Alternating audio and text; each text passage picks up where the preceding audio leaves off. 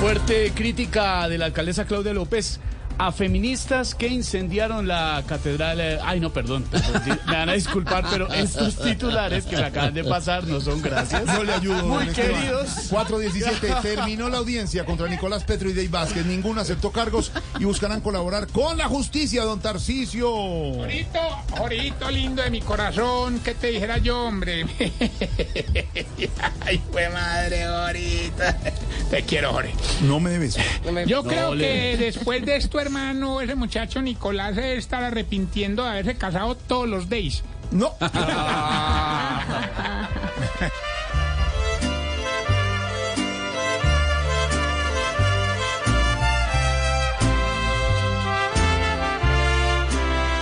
entre estos dos. No hay un ejemplo que mostrar,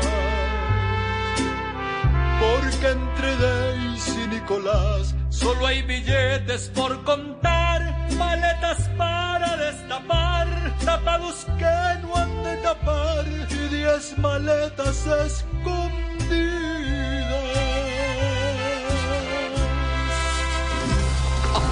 La Cancillería dice que el contrato de pasaportes está vigente hasta el 2 de octubre y durante este plazo el servicio sigue normalmente. Vea, y a los que no se pongan las pilas para sacarlo les va a tocar como a Fico y a Rodolfo Hernández.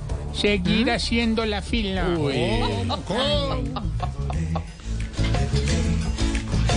Si usted tiene el pasaporte vencido, es mejor que haga fila la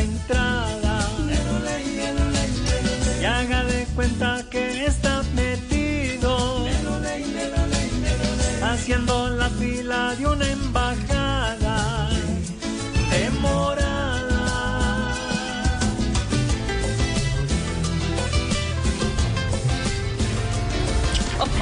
Pese a que Irene Vélez presentó su renuncia al Ministerio de Minas, asistió a Consejo de Ministros liderado por el presidente Gustavo Petro. Qué ironía ver en un consejo a una persona que lo que menos sabe es aceptar consejos.